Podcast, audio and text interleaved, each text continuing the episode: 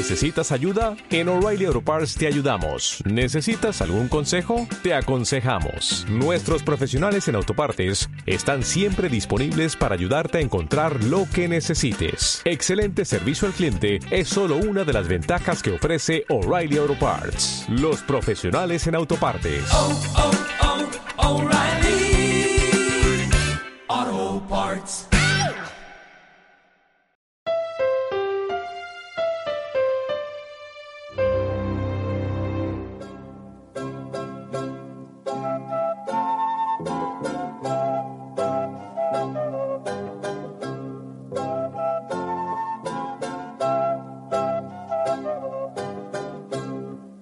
500 años. Basada en la obra de Eduardo Galeano, Las venas abiertas de América Latina.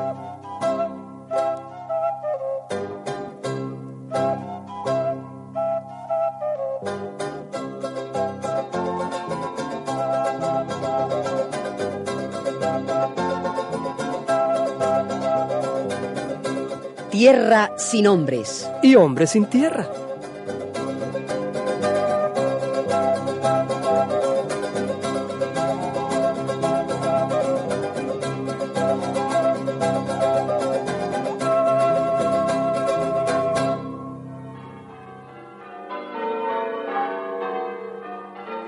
Esta será nuestra bandera.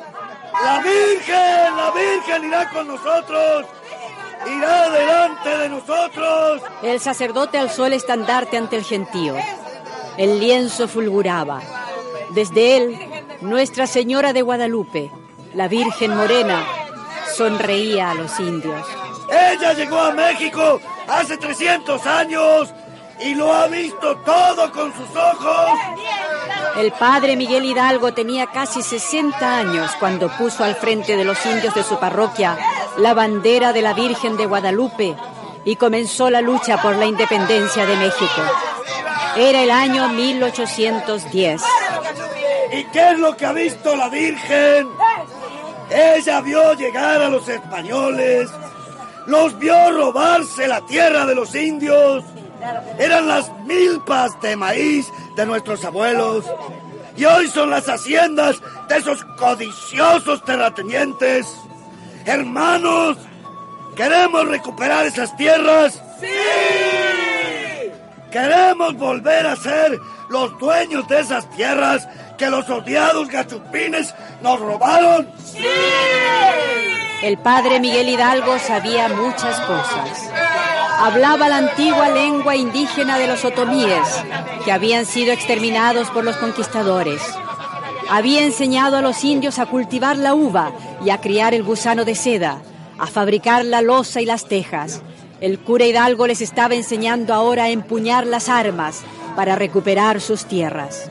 ¡La tierra! ¡Por la tierra vamos a pelear! ¡Y la Virgen de Guadalupe peleará con nosotros!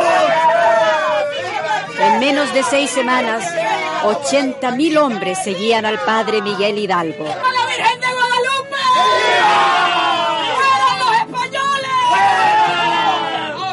El cura revolucionario, al frente de la avalancha insurgente de indios sin tierra, suprimió los impuestos, decretó la libertad de los esclavos, repartió tierras en Guadalajara y se abalanzó sobre México.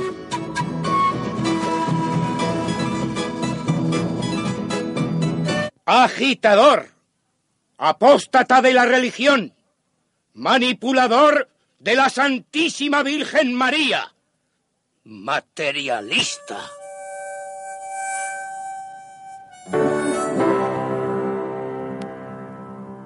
Los obispos de México, que eran españoles y eran también grandes terratenientes, lo calumniaron, lo persiguieron.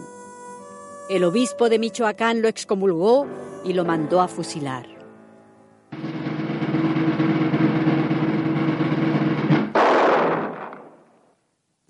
Fusilaron al cura Hidalgo y a todos los jefes rebeldes. Y las tierras, bueno, las tierras volvieron a estar seguras en manos de los señores hacendados. Ay, qué lástima. Me gustaba ese cura rezador y peleador. Así debían ser todos los reverendos. Pero oiga una cosa, señora. Hidalgo no fue el único. Ah, ¿no? No, no, no. Otro cura recogió su bandera ese mismo año y siguió peleando. ¿Y quién fue? El padre José María Morelos. ¿Habían oído de él? No. Bueno, pues. Este mismo siguió repartiendo tierra, suprimió la esclavitud, puso en pie a medio México. Mire, mire. Pero hay un pero. Junto a estos curas revolucionarios había obispos terratenientes. Y claro, pues a Morelos también lo mandaron a fusilar. Entonces, ¿en qué quedó la independencia de México, digo yo? Bueno, la independencia se consiguió unos años después. Pero que va. Aquella independencia no tenía ya ninguna de las banderas que habían levantado estos dos curas. La independencia no tocó a los terratenientes. Eh, Fue como, como un acuerdo entre los ricos de España y los ricos criollos de México para poner unos cuantos parches. Vamos, igual que siempre. Eh. Pero el que no cambia el latifundio, mm, mm, no cambia nada.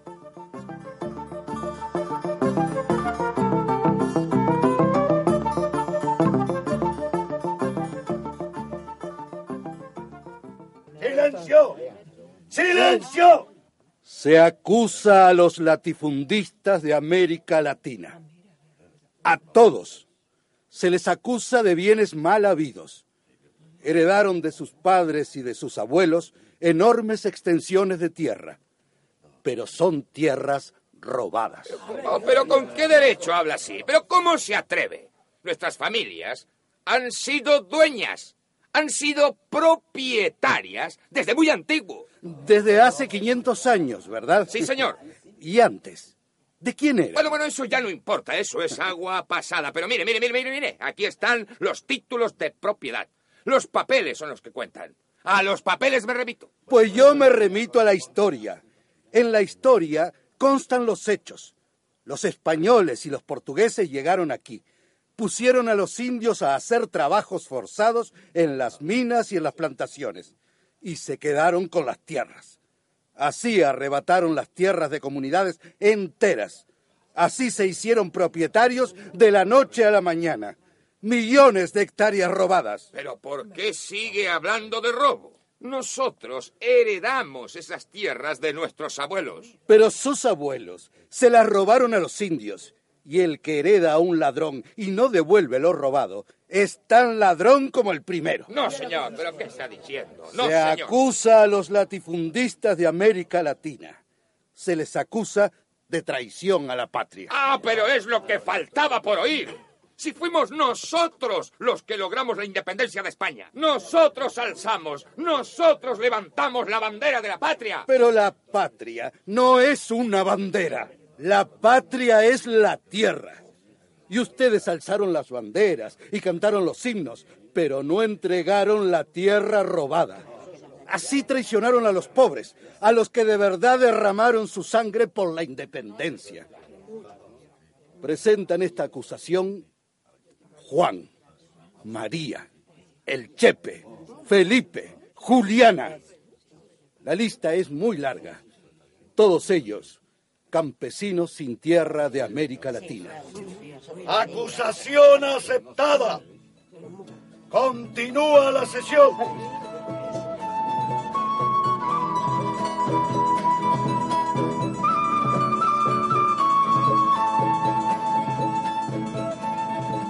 De una punta a la otra punta del continente, el problema era el mismo.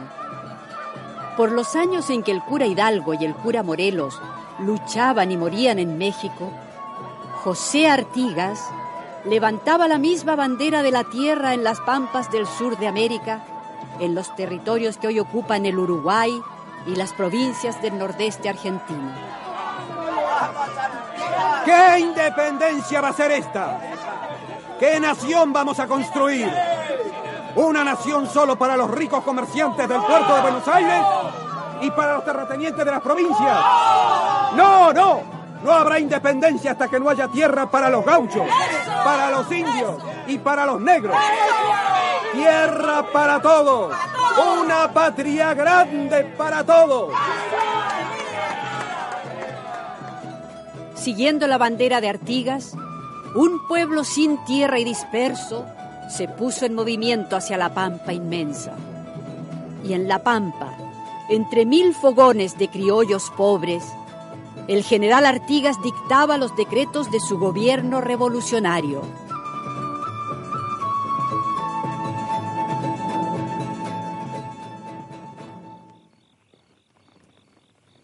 Se quitarán las tierras, todas las tierras que sobren a cualquier propietario, y sin pagarles un peso. Anoten ahí. Que cada alcalde revise los terrenos de su jurisdicción y que reparta las tierras teniendo en cuenta esto. Que los más infelices sean los más privilegiados. Escriban que todos, todos, los negros, los zambos, los indios, los criollos pobres, todos serán propietarios. Así nació, en 1815, la primera reforma agraria de América Latina.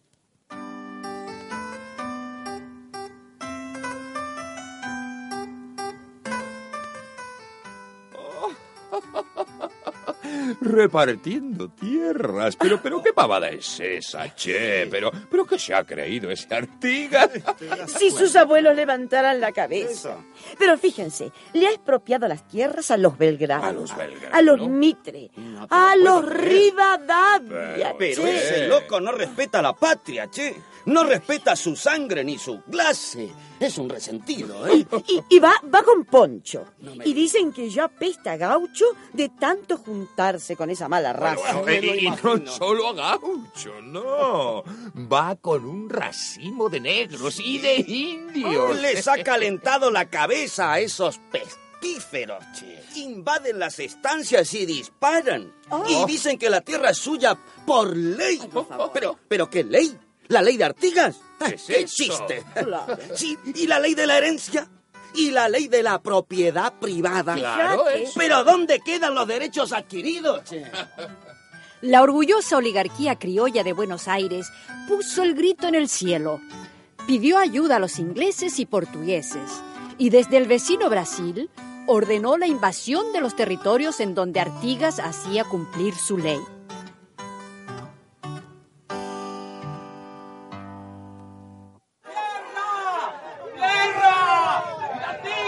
¡Por la tierra, hermanos! ¡Por nuestra tierra! La resistencia de los campesinos duró cuatro largos años. Los pobres sabían bien que en aquella guerra se jugaba su verdadera independencia y pelearon con lanza y cuchillo en Montonera contra el bien armado y numeroso ejército del Brasil. Pero vencieron los terratenientes y los gauchos no conservaron otras tierras que las de sus tumbas. Artigas, solo, se fue para siempre a morir en el exilio. Usted se va vencido y su tierra se queda sin aliento. Su tierra, nuestra tierra del sur. Usted le será muy necesario, don José. Usted le hará falta. Porque usted, don José Artigas, con su poncho rotoso, usted, general de los sencillos, es la mejor palabra que el Uruguay ha dicho.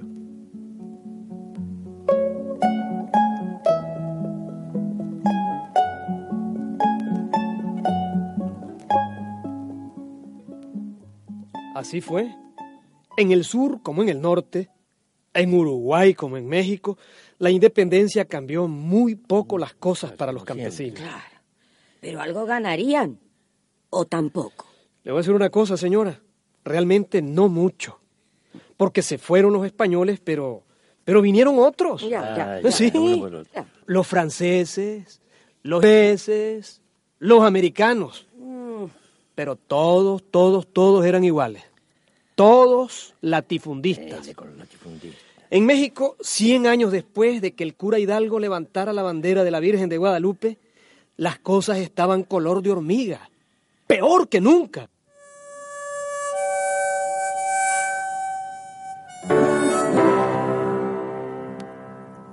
La situación de los campesinos mexicanos en 1910 era insostenible.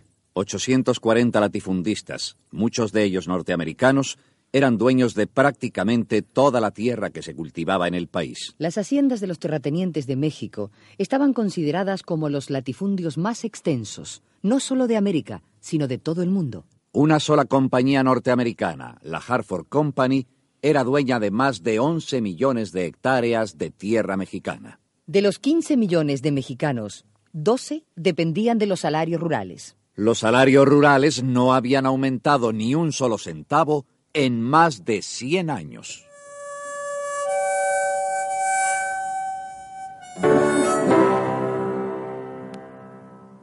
Por eso, en 1910 estalló la revolución. Y en la región de los latifundios azucareros, Emiliano Zapata levantó la bandera de la tierra al frente de los campesinos mexicanos.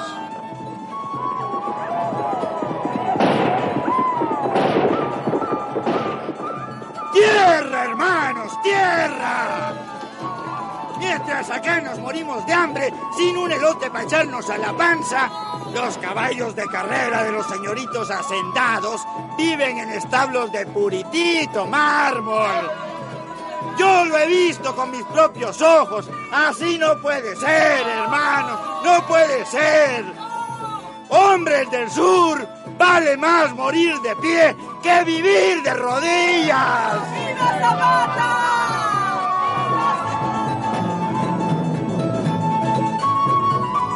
¿Qué dices, orgulloso de Zapata?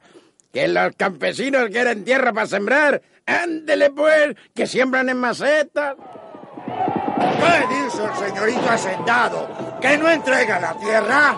Pues dígale que la tierra se reparte con un rifle. ¡Viva Zapata! ¡Viva! ¡Tierra y libertad! Y las banderas rojas y negras de la primera revolución de América Latina ondearon en el sur de México. Vamos a hacer una ley agraria y vamos a hacer un ejército de campesinos para defender esa ley agraria. ¡Viva Zapata! La tierra es de quien la trabaja. ¡Viva!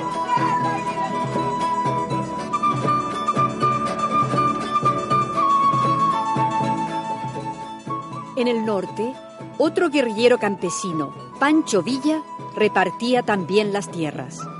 Durante casi 10 años, el pobrerío mexicano despertó. Había esperado cuatro siglos a que llegara su hora. Queda viva en los indios la verdad de su palabra. La tierra no pertenece más que aquel que la trabaja. Pero después de intervenciones norteamericanas, guerras de exterminio y del asesinato de Zapata y de Villa, los hacendados volvieron a controlar la situación. Recuperaron sus latifundios y el espíritu de la revolución quedó enterrado.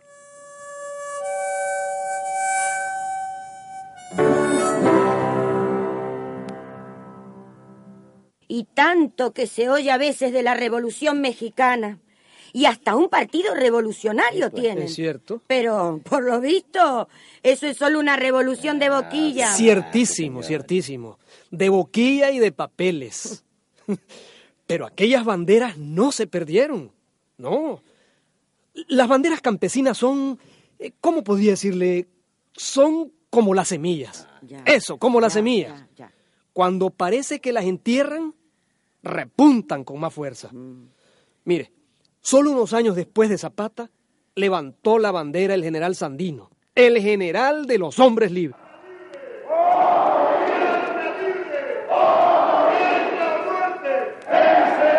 Y ahí estaba su bandera roja y negra. Ahí está, alzada en Nicaragua. Y los campesinos empiezan a comer y los campesinos empiezan a ser dueños de la tierra.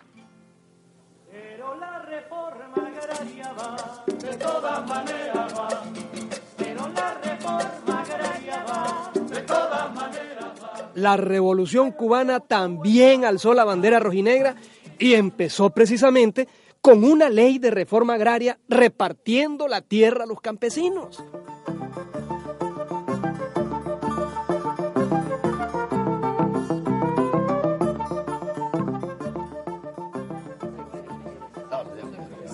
¡Silencio! ¡Silencio! Protesto, señor juez. Protesto. Este programa que estamos oyendo es tendencioso. El problema de la tierra en América Latina es un problema mucho más complejo. Y ya se está resolviendo. Y aquí solo se habla del pasado con odio para fomentar la lucha de clases. Y cuando se habla del presente es con la más intolerable demagogia. ¡Ja! Cuba y Nicaragua. ¿Y el resto de los países qué? ¿Eh? ¿Qué?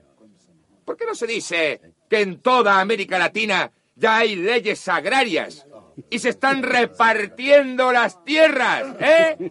¿Por qué no se habla de eso? ¡Basta ya de ideologías! Claro. ¡Silencio! Claro que hay reformas agrarias por todo el continente. Las hay en la palabrería de todos los políticos y en las gavetas de todos los ministerios. Sí, todos. Hasta los latifundistas ya aprendieron que la mejor manera de no hacer la reforma agraria es cacarearla mucho. Ah, protesto, señor juez, protesto. Eso no es cierto. Todo el mundo sabe cuántas leyes agrarias hay, cuántas experiencias positivas en toda América Latina. Sí, sí, sí. Aflojemos un poco la cuerda para que no se reviente. Cambiemos algo para que todo siga igual. Solicito del señor juez que pasen algunos testigos de los países en donde ya se hizo la reforma agraria.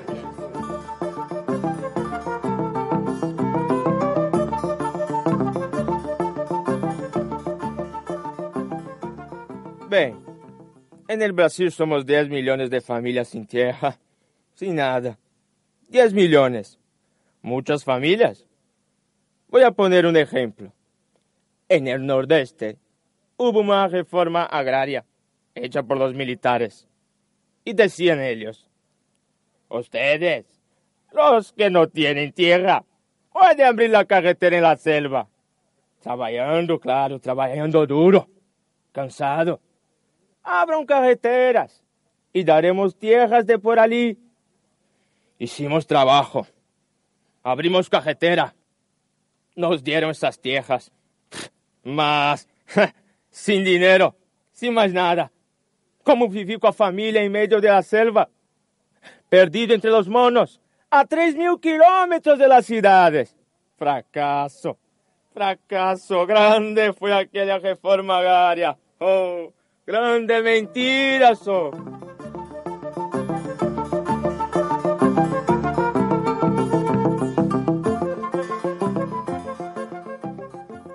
Gobierno ecuatoriano repartió tierras. Puchicas, dieron las tierras altas, las peores tierras acá. Sembramos. Nada mismo se sacó. No había plata para abonos. Después de reforma agraria, patrón de Hacienda quedó mejorcito que antes, con mejores tierras, con más tierras, pues. Uh, reforma agraria solo sirvió a los patrones. Comerciantes barateros siguen arruinando. Y nosotros seguimos con hambre. Se mueren los guaguas.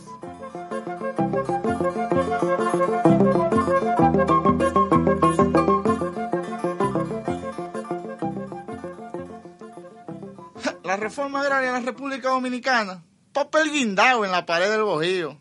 Eso fue lo que me tocó a mí. La tierra. Ni de lejos la vi. Pero me dieron el título. Me apuntaron el nombre como beneficiado por la ley. Bueno. Y a mi compadre le dieron la tierra, pero el crédito no. Y a otra comunidad le dieron el crédito. Y después la deuda era tan grande que el Banco Agrícola le quitó la tierra. A un paquete de gente la metieron a trabajar en una cooperativa del gobierno. Salieron de un patrón malo para otro peor. Por eso en Dominicana, esa desgracia, ¿sabes cómo la llamamos los campesinos? Reforma agria. No agraria, sino agria. Porque le amargó la vida a todo el mundazo esa maldita vaina.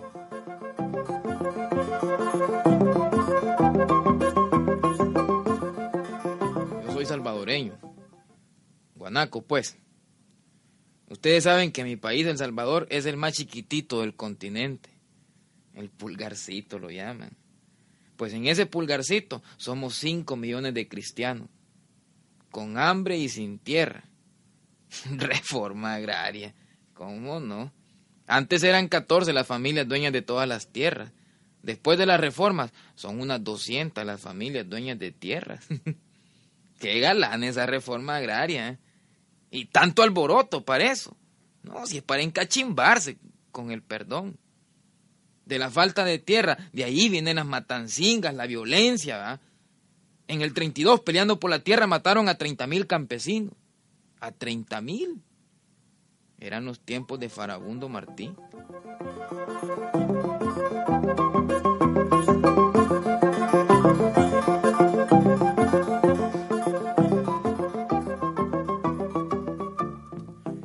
Qué dirían los campesinos de otros países? ¿Qué dirían los argentinos, los venezolanos, los bolivianos? No, el problema está ahí, sigue ahí. Es el problema mayor de América Latina, porque la reforma agraria es la primera bandera. La primera bandera es la tierra.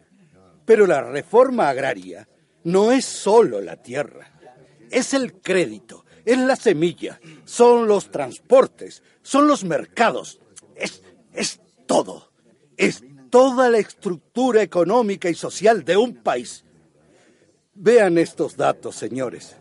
La producción del campo latinoamericano es hoy menor que antes de la Segunda Guerra Mundial. Vamos para atrás. Hoy se producen en América Latina menos alimentos que nunca. Y hoy la población es mayor que nunca. Nuestras tierras están sembradas con café, con algodón, con azúcar. Pero no se siembran alimentos. Hay que comprar fuera lo que comemos. Y hay millones dentro muriéndose de hambre. Tenemos tierras riquísimas, pero no se cultivan. Solo el 5% de las tierras latinoamericanas está cultivado.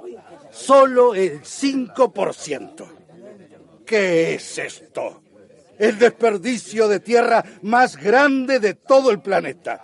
Desperdicio de tierras y desperdicio de hombres, porque no hay trabajo en el campo. Tierra sin hombres y hombres sin tierra. Y la poca tierra que se siembra acaparada por unos cuantos. Esto, esto es un crimen. El latifundio es el pecado original de la colonia y es el pecado mortal de nuestro continente. Está matando a millones y así no puede ser. Protesto, señor juez. Protesto. Esa información está manipulada. Silencio, Pido la palabra, señor juez. silencio. Yo también, Cállese. yo también Por favor, la palabra. usted, cállese. Juez, usted no también. La palabra la tienen ahora Juan, María, el Chepe. Que hablen ellos. Hablen ahora ustedes. Sí, ustedes, los campesinos sin tierra de toda América Latina. Ustedes, ustedes tienen la última palabra.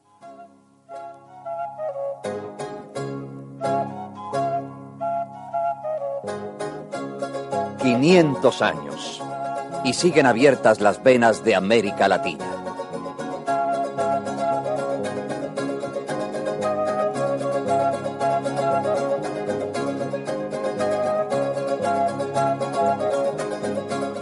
Una producción Coradep, escrita por José Ignacio y María López Vigil. Viva Radio, tu radio de viva voz.